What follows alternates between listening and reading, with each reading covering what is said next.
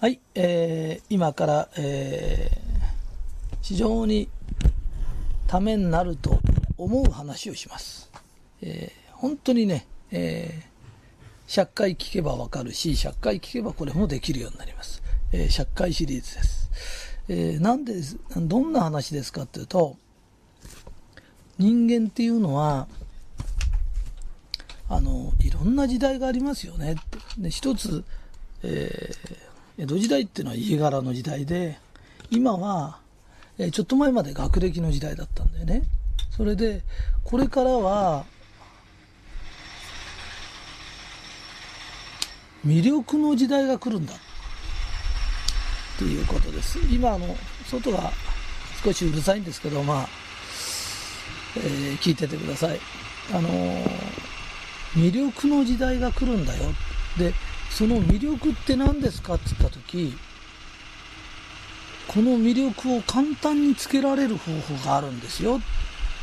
っていうことだ。もう本当にこのテープ100回聞きゃ誰でも魅力的になるし、それから、えー、大概のことはうまくいきます。だからよく、えー異性からあまり好かれない人とか、えー彼氏がなかなかできない人、彼氏ができてもすぐいなくなっちゃう人、お客さんができてもすぐ離れていっちゃう人、こういう人には全部特徴があるんです。で、それを簡単に克服できる方法があります。もう本当にこれは、一流大学を3回出たぐらいの効果のあるものです。えー前置きが長いってことはやることは簡単だってことですからね。えーじゃあ今から話します。えー昔よくあの、話し上手より聞き上手っていうことを言ってたんだけど、実は聞き上手じゃダメなんです。で、ここに一つのコツがあるんだけど、聞き上手だから、あなたよく話聞きなさい、よく話聞きなさいって言うと、よく話を聞いちゃうんです。ところがそれじゃダメなんです。魅力がないんです。聞き上手っていうのは、例えば、面と向かって前にいる人だったら、人が前にいるんだから、聞いてて、一生懸命聞いてて、うなずくことを忘れちゃうと、こいつ聞いてないなって絶対人は思うんです。それよりも、目と目が合ってる時は、うん、うんってうなずけばいいけれど、車やなんかに乗ってるとか、横にいるとか、例えば後ろにいる人に一生懸命話してて、その人がいくらうなずいてても絶対にわからないんです。ってことは何ですかって言った時、相手が喋ってる時に自分が相づちを打つ。要するに愛の手を入れるんです。だから、笑顔でも何でもいいから、それは真剣な話してる時こっちも真剣になって、うん、うん、そうなんだ。それからとか、うん、うんって、この愛の手が下手なんです。で、これの言わないかタイミングが悪いんです。それで、これを訓練するんです。うんうん、そうですか。うんうん、とか、誰もいない時何回も声出してやる癖をつけるんです。それで、このタイミングがうまければ相手に対して話してて、うん、そうなんだ、あ、そう、そうとかって、この愛の手、歌でも何でも愛の手ってのがあるんです。民謡でも何でも。その愛の手が、見事に入ってると歌う人はすごい歌いやすいんです。ところが、愛の手が遅いとか、早すぎると、ダメなんです。だからこの愛の手のタイミングをうまく取る訓練をする。それで話をよく聞くことの100倍ぐらい大切なんです。なぜかというと、愛の手がうまく、うん、うんって入ってる人聞いてないのかお前とかって言う人いないんですよ。ね。それから真剣に聞くと顔は真顔になっちゃうんですよ。ちょっと怒ってるかふてくされて見えるんです。で、怒ってるかふてくされて黙ってブスッとしてて、よく聞いてますとかって言っても後で通らないんです。で、それがよく聞いてる人って言えばよく聞いてる人に入るかわかんないけど、間違いなく魅力のない人なんです。魅力のある人とは、相手の話に対して、うなずく首の振り方と声の出し方一点これにかかってるんです。で、これを訓練していかないと、とても魅力のある人とは思われないんですよ。で、注意事項が1個あるんです。それが、大切な話をしててくれて、なんだろうって、例えば、えー、誰かが用事頼んでると。その時に、よくわからないと、えっ？と思って相づちが遅れるんです。それよりも、愛の手を、あ、わかりました。用事を頼んでるということが分かったの。それを愛の手が遅れるとすると、この人は私に用事を頼まれたことを不満に思ってるんだって相手は絶対に思うんですよ。人間の頭の構造はそうなってますからね。だから、相手が何を言ってるかよく分かんなくて、あ、分かりました。その用事ってこういうことですよね。これやってくれってことですよね。って言った時、あ、それは違うよとか、あ、そうなんだ。あ、よく分かった。要は、分からないことは聞けばいいんです。それよりも愛の手が遅れることの方が絶対いけないんです。で、この相づちを打たない家庭で育っちゃう子がいるんです。だからよくよ、よくは聞いてて優等生タイプで、よくなかなか結婚ができない彼氏が出ても別れちゃう。そういう人ってドライブ行っててもよく聞いてるんです。だけど相手は黙ってうなずきもしないで聞いてると、つまんねえ女だな、この女って絶対思います。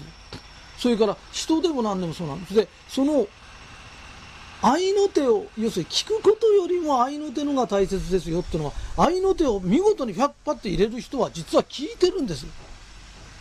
だって聞いてなくて愛の手がポンポンって入るわけがないんですよ。だから愛の手をどこに入れようかってタイミングを取って、はいとか、ああとか、うん、なるほどって、これをできるようになると、素晴らしく魅力的になるんです。それで、これができた時に話は勝手に上手くなってるんです。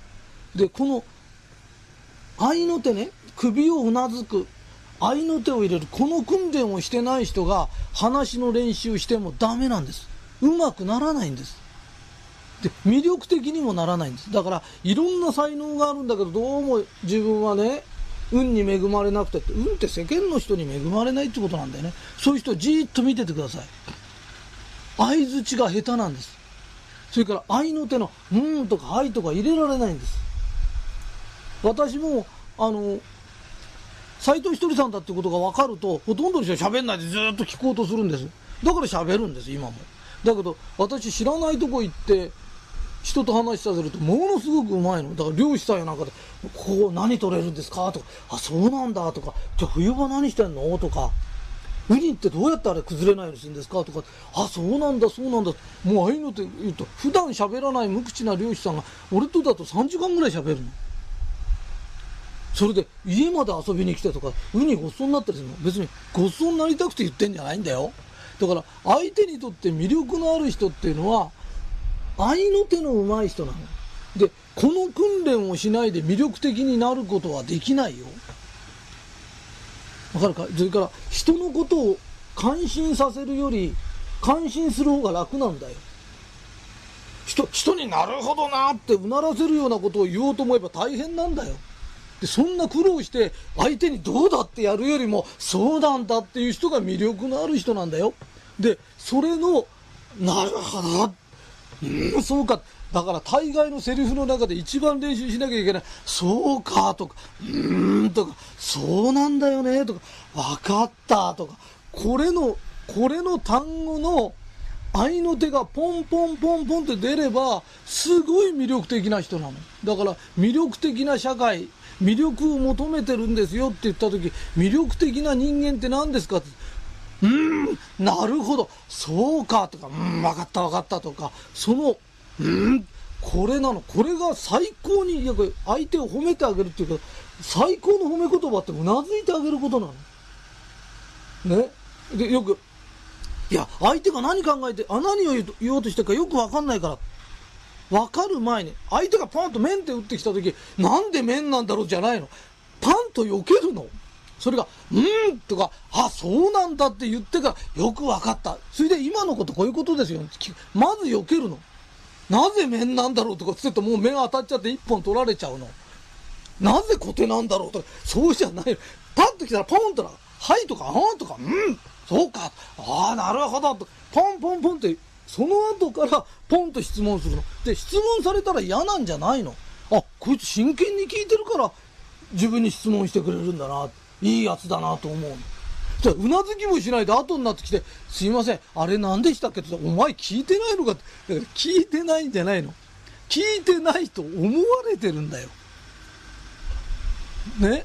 だから、愛の手ってすごく必要なんだよ。だから、この、はいとかうんとか、たったこれの使い方ができるだけで、サラリーマンなら上司に可愛がられ、アキンドならお客さんに可愛がられ、友達ができ、ね、素敵な彼氏ができ、素敵な彼女ができ、ああ、素晴らしい人ですねって言われるの。だからこの愛の手こそが魅力の原点なの。で、愛の手もろくにできないのに、相手にうんって言わせてやろうとかって一生懸命勉強してるけど、嫌われるだけだよ。それって魅力じゃないよって。魅力とは、ね、笑顔で、ここは笑顔が必要な時だったら笑顔で、うん、うん。だから両方、ボディ、ボディアクションが入って、言葉が入る。これができないとダメなの。で、できない理由はほとんどの人はよく聞いてたから。それがよく聞いてなく見えるんだよって。そのことだけ分かってくれれば、ああ、そうなんだ。だからこの話100回聞けば絶対分かる。